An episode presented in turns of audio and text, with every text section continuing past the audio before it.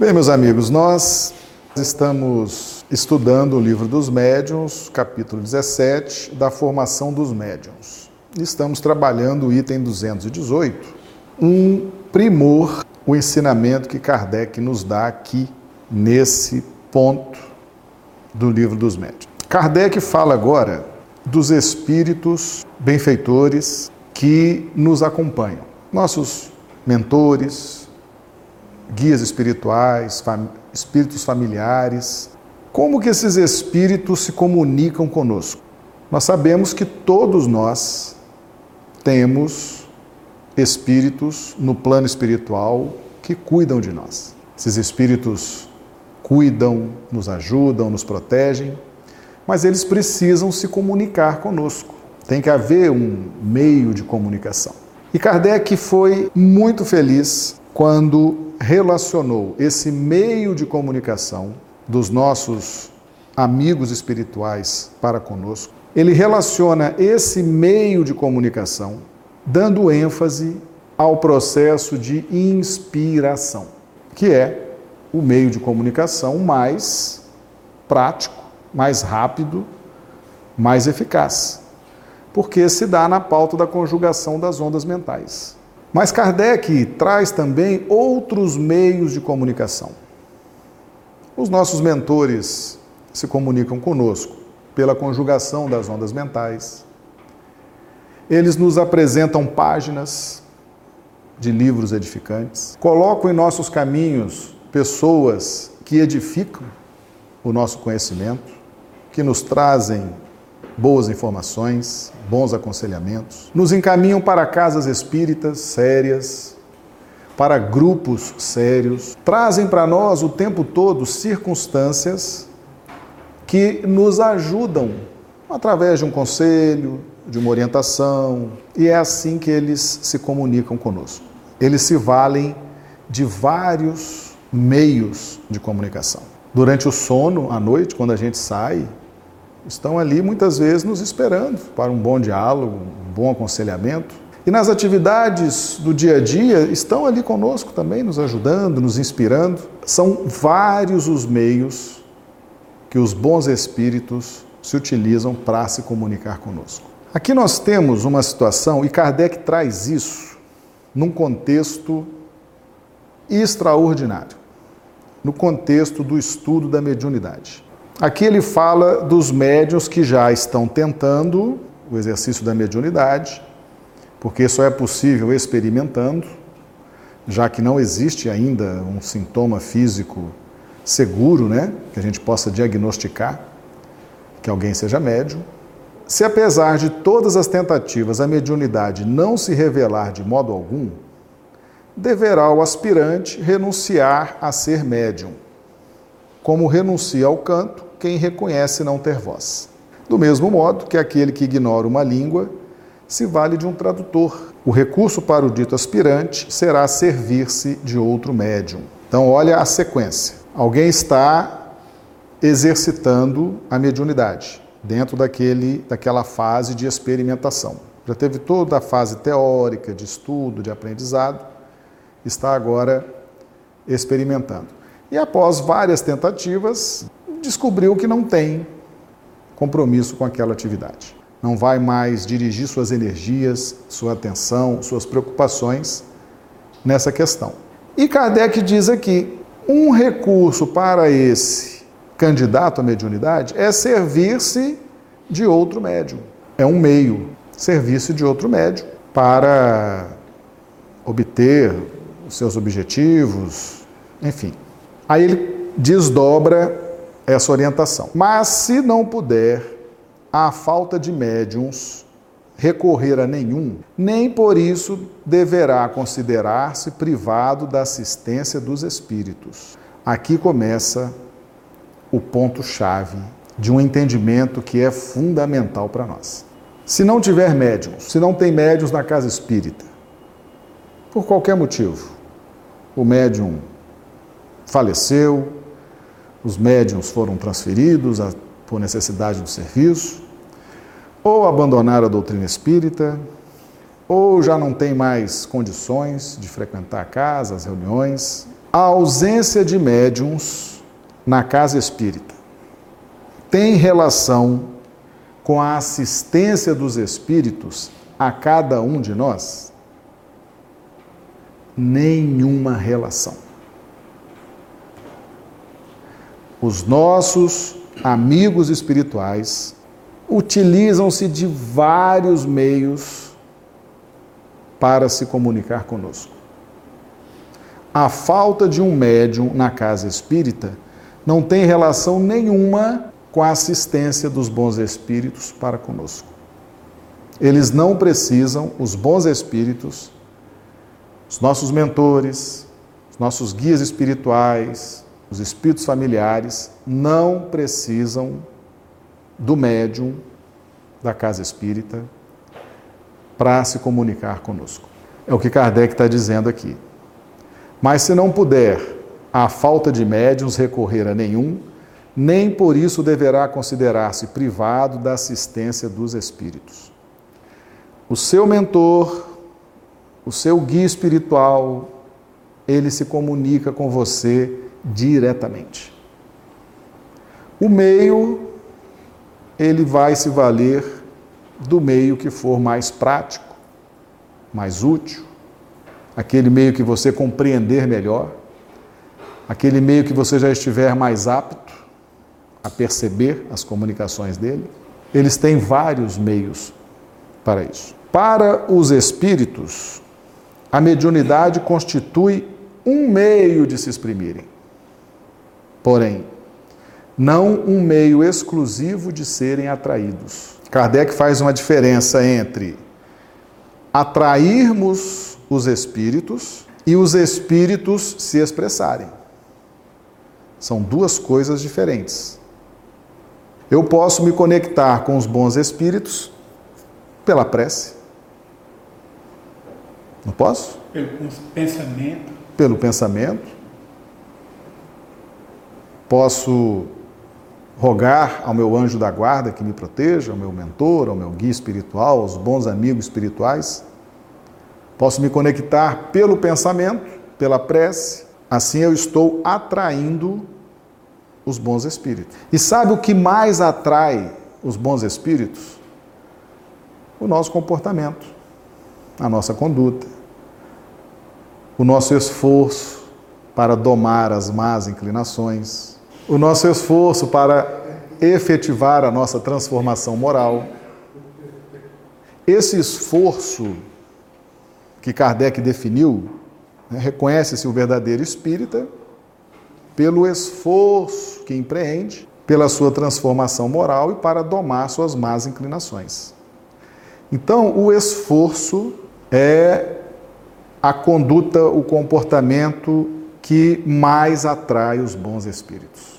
Enquanto nós estivermos nos esforçando para domar as más inclinações e pela nossa transformação moral, nós estaremos atraindo os bons espíritos. A prática do bem, por exemplo, nós estamos aqui hoje estudando.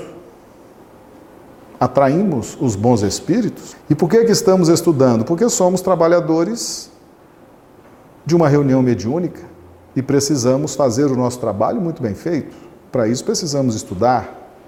E eles vendo o nosso esforço, eles são atraídos e nos incentivam, nos ajudam e estarão conosco na reunião mediúnica, continuando a nos incentivar, nos ajudar. Nós atraímos os bons espíritos pela nossa conduta moral, pela nossa perseverança nos estudos, pela nossa conduta ética na profissão, na família, na casa espírita. Nós atraímos os bons espíritos de várias formas. De várias formas. A mediunidade é um meio dos espíritos se expressarem. Mas nós atraímos os bons espíritos de várias formas nós estaremos sempre assistidos pelos nossos benfeitores espirituais, sempre dentro da pauta da caridade, da ajuda, da solidariedade, e esse vínculo se fortalece se nós estivermos muito focados na nossa transformação moral e no esforço para domar nossas más inclinações. Em outras palavras, os espíritos não precisam dos médiums para nos protegerem, para se comunicarem conosco, para estarem ao nosso lado. E Kardec prossegue aqui: os que nos consagram afeição se acham ao nosso lado, sejamos ou não médiums. Sejamos ou não médiums. Não importa se eu sou médium, se eu não sou médium, os espíritos que têm afeição por mim vão estar comigo, me protegendo. Não há relação nenhuma da proteção espiritual com a presença de um médium na casa espírita. Um pai não abandona o filho porque, surdo e cego, não o pode ouvir nem ver. Cerca-o ao contrário de toda solicitude. O mesmo fazem conosco os bons espíritos. Se não podem transmitir-nos materialmente seus pensamentos, que é através da mediunidade de alguém, auxiliam-nos por meio da inspiração. Muito bem.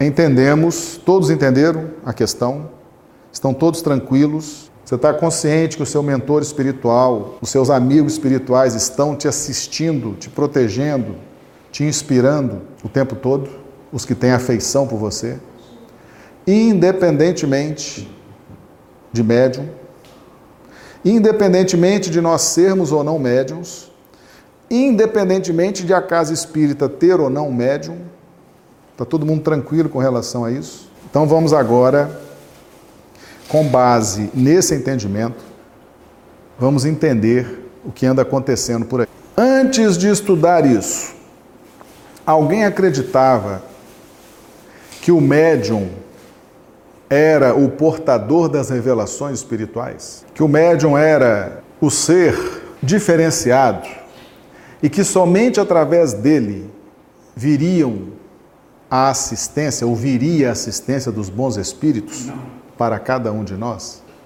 Muitos pensam assim. Essa é a porta de entrada, a versão de entrada da compreensão da assistência espiritual. Quando nós começamos a entender como funciona a mediunidade, quando nós começamos a perceber a presença dos médiums, nós, por uma questão de talvez falta de preparo, falta de estudo, falta de observação, nós intuitivamente transferimos para o médium, inclusive, o dever do médium nos orientar. Porque nós imaginamos o seguinte: o médium está o tempo todo conectado com a espiritualidade. Então, eu transfiro para o médium, intuitivamente, instintivamente, um dever que ele não tem. Por quê? Porque eu desconheço que a assistência espiritual que me é dada pelos bons amigos espirituais se dá na pauta da afeição que eles têm por mim. Se dá na pauta do esforço que eu empreendo para domar minhas más inclinações pela minha transformação moral e que, ao não compreender isso, eu instintivamente transfiro ao médium essa responsabilidade. Transfiro ao dirigente da casa, ao dirigente da reunião mediúnica, aos médiums da casa. Ou seja, enquanto eu não tenho domínio desse tipo de conhecimento, eu estou sem a confiança, sem a fé necessária para manter contato com os meus benfeitores espirituais, com aqueles que me amam, que têm afeição por mim, que estão me protegendo. A partir do momento que eu adquiro esse tipo de conhecimento, eu percebo que eu estou numa conexão muito mais íntima e direta com os meus benfeitores do que eu podia imaginar. E eu começo a ver o médium como um meio dos bons espíritos se expressarem para comigo. Agora, o perigo disso. o perigo de nós não termos esse tipo de conhecimento. Quando nós transferimos para o médium, ou imaginamos que através do médium virá as diretrizes para a casa e para a nossa vida pessoal, nós estamos dando um, um cheque em branco, estamos passando para o médium um atestado de idolatria, um atestado de falta de preparo com os assuntos espirituais. Só que o preço que se paga é alto. Porque nós sabemos que a espiritualidade inferior, quando ela percebe que a casa não tem estudos, que a casa não estuda com profundidade aquilo que Kardec ensinou. Que aqui eu falo Kardec, mas eu sempre falei para vocês, aqui é uma dupla, é Jesus e Kardec. Não pense que é Jesus e Kardec. Jesus e Kardec. Jesus é o governador espiritual, uma coisa importante como essa, ele está ali do lado, inspirando, ajudando, mostrando. A coisa que Jesus mais fez enquanto ele esteve conosco aqui foi nos ensinar, até na cruz. Ele nos ensinou várias coisas naquele curto período em que esteve na cruz. Então, quando a espiritualidade inferior percebe que a casa não tem estudo, que as pessoas tendem a idolatrar o médium, passam atestado de idolatria, o que, que eles fazem? Eles vão investir para dominar a mente do médium. E vão fazer com que o médium ou os médiums se transformem numa espécie de entidades sobre-humanas, sobrenaturais, detentoras de poderes cósmicos, poderes extraordinários. E com isso eles vão exercer uma influência obsessiva naquele grupo, naquela comunidade naquele bairro, naquela cidade, naquela nação. Os espíritos inferiores, quando eles percebem essa fragilidade nos estudos, no conhecimento das pessoas da casa, dos dirigentes da casa, dos médiums, quando eles percebem essa fragilidade, eles vão investir para que o médium se transforme numa pessoa dotada de poderes extraordinários, de adivinhação, falando as coisas, prevendo as coisas. Eles vão trabalhar isso com absoluto prejuízo para o indivíduo que é o médium. Porque para eles não interessa o bem-estar do médium. Para eles não interessa a evolução espiritual do médium. Para eles interessa a faculdade mediúnica, porque eles querem chegar até nós. Eles querem trazer a mensagem deles a cada um de nós, para as nossas mentes. E vão se utilizar da faculdade mediúnica daquele indivíduo, sem nenhuma preocupação com a evolução espiritual do médium, mas tão somente vampirizando explorando aquele indivíduo, explorando aquela faculdade mediúnica e desenvolvendo naquela casa, naquele grupo, naquela comunidade, um poder, uma influência, conduzindo, mistificando, atrapalhando a evolução espiritual daquela coletividade.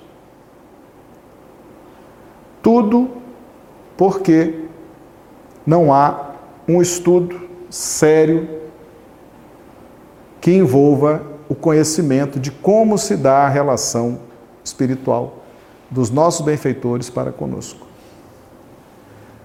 Meus amigos, se nós transferimos para o médium, se nós acreditamos que virá através do médium a bênção, a revelação, a unção, nós estamos dando um atestado de idolatria. E a espiritualidade inferior vai rir disso e vai se aproveitar dessa situação para predominar. Se nós fizermos uma análise fria a partir desses conhecimentos que a gente vai adquirindo com Kardec, quantas casas espíritas, quantos grupos mediúnicos, quantas coletividades idolatraram médiums e quebrar a cara. Quantas casas espíritas já fecharam? Quantos grupos mediúnicos já tiveram que fechar as portas? Quantas pessoas numa coletividade já foram prejudicadas por conta da influência do médium? Onde elas idolatravam esse médium, onde elas acreditavam que através daquele médium viria toda a comunicação espiritual que os beneficiaria, que os é, que traria instruções para as suas vidas, traria uma direção segura para as suas vidas. E não subestimem, não subestimem as trevas, não subestimem as sombras. Quando eles sentem a fragilidade quando eles sentem que o grupo não tem força de estudo, não tem vigor no domínio da vontade, não tem posição definida, eles vão entrando e vão dominando mesmo. E é assim que funciona. Nós, se nós pudéssemos percorrer o Brasil, se nós pudéssemos ver o resultado disso, nós encontraríamos em vários pontos médiums obsidiados dominando o grupo, a casa e muitas vezes toda uma coletividade. E todo mundo idolatrando o médium. Porque acreditamos que o médium é o portador da nossa assistência espiritual. E aí começamos a seguir seguir essas pessoas, a dar a essas pessoas o nosso atestado de idolatria. E quando vem um conhecimento desse, quando nós tomamos posse de um conhecimento desse, você fala assim: eu não preciso seguir ninguém. Eu não preciso buscar ninguém para eu seguir. Porque eu tenho do meu lado espíritos benfeitores que estão cuidando de mim, que estão me transmitindo através da inspiração, através de uma boa página, de um bom livro, de um bom diálogo com alguém, estão ali cuidando de nós, nos trazendo o que nos interessa efetivamente. Mas o pessoal não quer estudar Kardec, né? Quer estudar tudo, menos Kardec. E está aqui. Kardec foi muito feliz. Se não puder a falta de médiums recorrer a nenhum, nem por isso deverá considerar-se privado da assistência dos espíritos. Isso aqui, gente, vale para qualquer coisa. E quanto mais você se esforça, quanto mais você se dedica aos estudos, quanto mais você se dedica à prática do bem, você vai ampliando o seu círculo de amizade com os espíritos superiores e a sua proteção espiritual aumenta muito. Imagina a qualidade das inspirações que você pode vir a receber. Então, um texto desse aqui é para liquidar toda forma de idolatria na terra. Nós não temos que idolatrar ninguém, porque aqueles que nos têm afeição estão conosco, nos protegendo, nos inspirando, nos ajudando na pauta da honestidade, na pauta do amor, na pauta do respeito ao livre-arbítrio. Quantas comunidades inteiras estão hoje subjugadas por médiums, que por sua vez estão subjugados por forças inferiores? E ali está se difundindo a mistificação, a idolatria. Vale a pena parar e pensar sobre isso. É por isso que a doutrina espírita é tão combatida, gente.